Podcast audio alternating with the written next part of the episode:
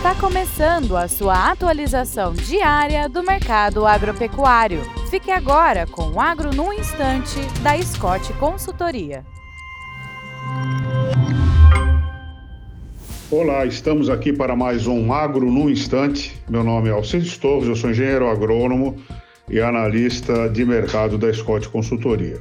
A boa notícia é que, segundo o Departamento de Agricultura dos Estados Unidos, a projeção de consumo de carne bovina no Brasil deverá aumentar esse ano. No levantamento de julho, eh, não só no Brasil, mas também no mundo, no levantamento de julho, o consumo mundial de carne bovina deverá ser perto de 58 milhões de toneladas equivalente carcaça. Isso é uma expansão em torno de 0,78%. No Brasil, o consumo deverá melhorar 1,85% e atingir 7 milhões e 660 mil toneladas de carne bovina. Há um ano, esse consumo estava estimado em 7 milhões e 520 mil toneladas. O consumo de carne no Brasil que tinha caído tende a, a melhorar. Isso normalmente acontece quando a gente vive um ciclo de baixa de preço e o que provoca a queda de preço é justamente o aumento da oferta. E com o aumento da oferta, os preços caem e o consumo aumenta. É, a gente só imaginava que o preço para o consumidor deveria ter caído mais e não caiu tanto quanto caiu